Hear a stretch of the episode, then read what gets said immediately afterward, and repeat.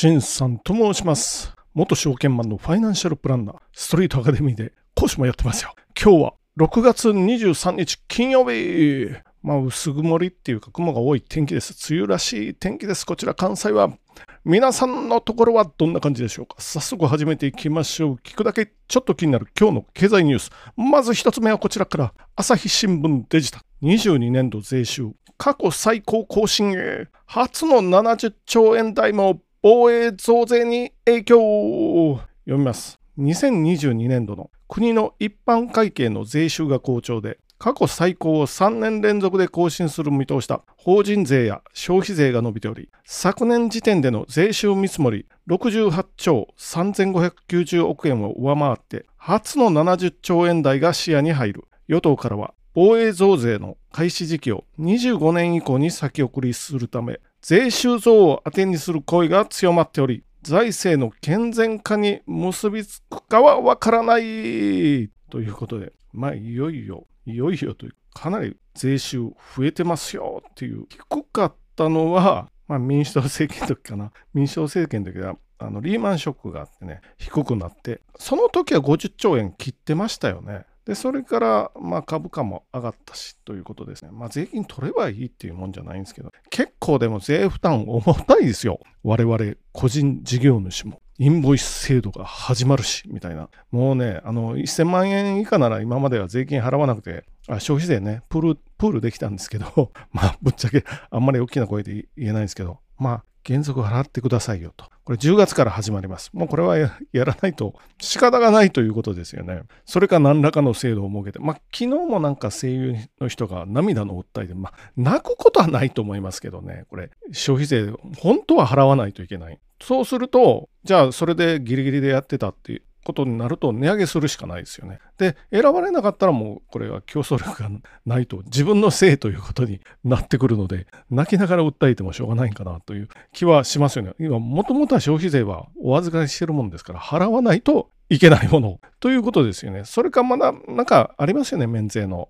免税事業事業者になるっていう方法も確かあるかな。ちょっとインボイス制度、これから僕も勉強していかないといけないぞと思いながら、これはね、まあ、ちょっとね、1000万円以下の人たちにっていうことなんで、なんていうか、こう、逆累進性じゃない、逆進性か。そういうのがありますから、まあでもこれ、そう幅広くかけてくると、またこれ税収上がるぞという感じですよね。ということは、今、チャット GPT などの生成 AI で、これは事務職いりませんよ、みたいなお話になってきてるんで、事務職のお役人、ね、ちょっと現場に出てくださいねと、現場警察とか、消防とか、そして国防とか、沿岸警備とか、現場いっぱいありますよ。っていうところで、もう事務職はもう機械に任せましょう。生成 AI とか、コンピューターの世界ですよ。コンピューティングの世界ですよね。若手はどんどん現場の方で採用していただいて、で現場は結構大変ですよ、警察なんて。あるいは、あれか。で、裁判の方も、まあ、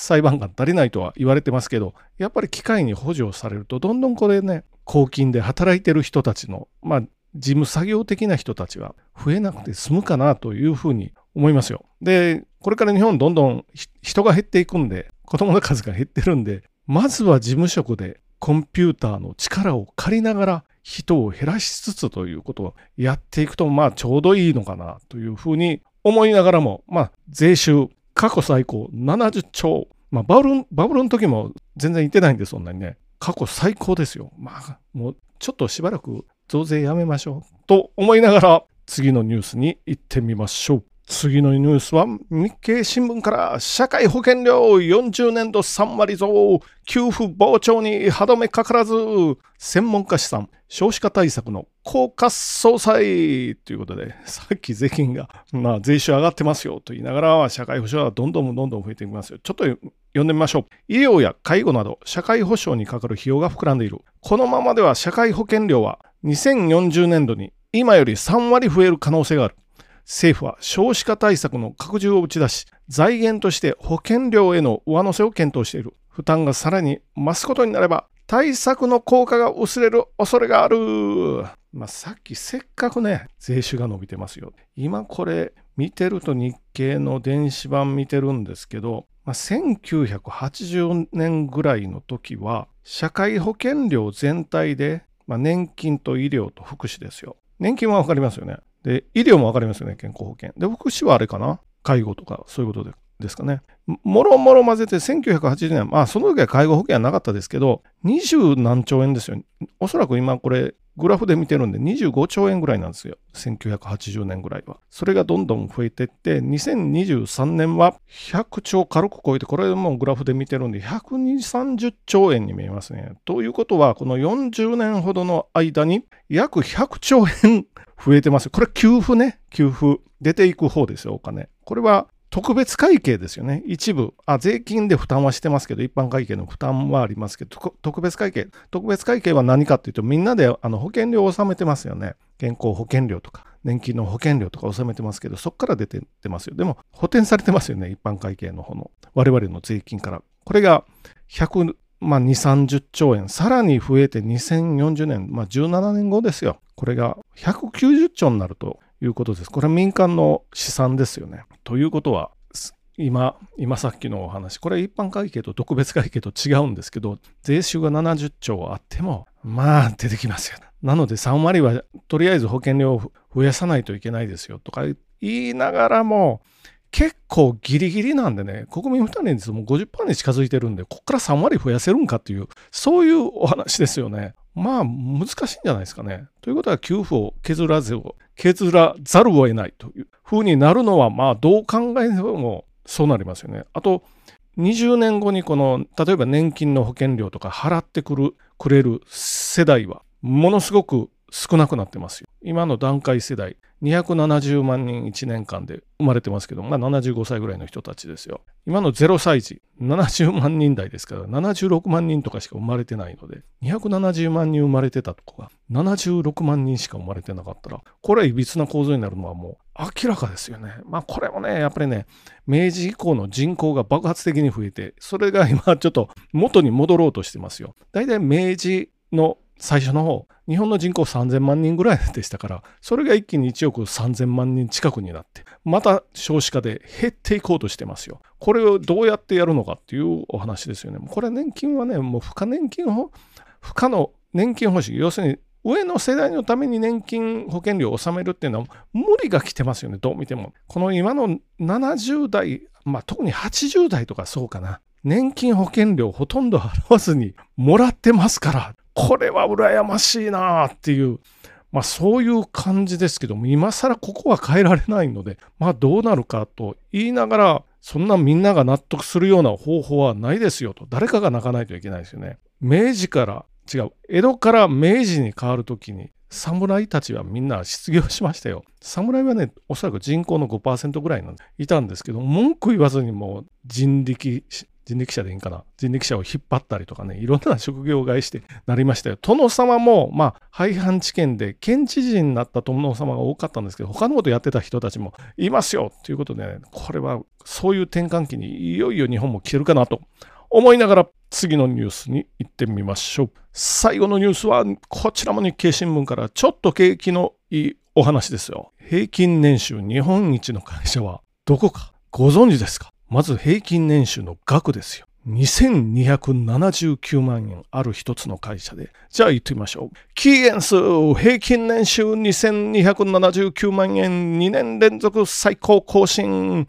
読みます。キーエンスの2023年3月期の平均年間給与は過去最高だった前の期を上回り2年連続で最高額を更新した。2279万円と前の期より約97万円増えた。23年3月期は地域別の売上高に占める海外の比率が初めて6割を超えるなど、海外事業が好調で最高益だった。業績の伸びに合わせて給与を引き上げ、優秀な人材の獲得につながる。すごいな。もう200万ぐらい。月収、月給で言うと、まあ、ボーナスを鳴らすと200万円ぐらいですよ。ただし、まあ、3割は持っていかれるから、もっと持っていかれるか2000万円な。うん。なので、手取りは100万円ぐらいになってくるのかな？ということですよね。キーエンスが、なんでこれ最後のニュースに取り上げたかっていうと、キーエンスがいろいろね、目指すべきところかなと。まあそもそもキーエンスって何？っていう感じだと思うんですけれども、そういう人も多いと思うんですけれども、生産設備を自動化するファクトリーオートメメーションで使うセンサーなどを開発する会社ですよっていうことですね。センサーの会社。特にこれ、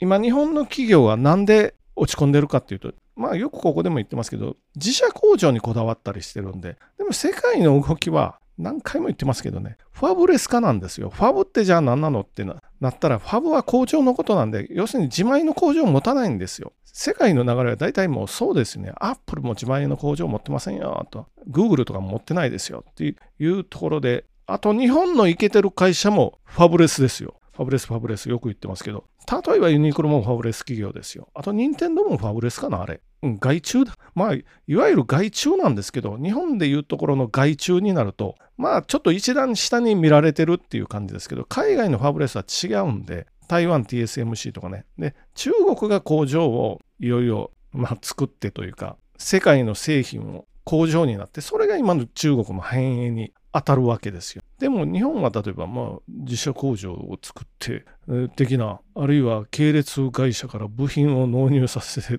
てこれはトヨタの話かなまあトヨタの悪口言ってるわけじゃないんですけどもこれがどんどんねもうファブレス化あるいはもう半導体のファブレス工場のことをファウンドリーとかって言ったりもするので国際水平分業体制なんですよ。それが日本の場合は逆なんですよ。垂直統合型って言いますけど、国内垂直統合型ですよ。かたや、今のいけてる企業、株価が上がってる企業は国際水平分業体制ですよ。日本の場合は国内垂直統合型ですよ。これの違いが大きいんで、これキーエンスは当然ファブレスでやってますよ。で、さっきも言いましたユニクロとかね、あとはなんだ、ちょっとしょうもないスマホを出して株を落としたバルミューダとかもファブレス企業ですよ。なので、まあ、できるだけっていうか、いけるところからファブレスにして、で、開発スピードを速くしてとか、まあ、その辺にあるような気がするんですよね、日本が。どうやったら復活できるかということ、あるいはどうや、どういう会社が株価が上がりそうかっていうと、もう分業体制を敷いてる会社じゃないかなと。ということは、この、まあ、古くからある丸々財閥系のところはなかなか厳しいですよ。こうなってきたら。商社関係は丸々財閥系は多いんです。上がってるんですけど、まあ、こっから先はね、物作るところは丸々系列のこの中のピラミッドの中でお仕事をやってるだけだとなかなか厳しいぞと思いながらもまとめに行ってみましょう。まず一発目、税収が70兆円残るかもしれないです。過去最高ですよ。っていうのが一つ目。二つ目、とはいえ、社会保険の給付がめちゃくちゃこっから先も増えていきますよ。でもまあ、最初のニュースは、これ一般会計の社会保険料なんかを主に特別会計でやってるんで、ちょっと分けて考えた方がいいですよ。ということです。で、三つ目、期限数。めちゃくちゃ給料高い。平均年収2279万円。これは平均ですからね。ということは、もらってる社員は、もらってる人ね、高めにもらってる人は、一体いくらもらってますか？って、ちょっと気になったりもしながら、じゃあ終わっていってみましょう。本日もご清聴どうもありがとうございました。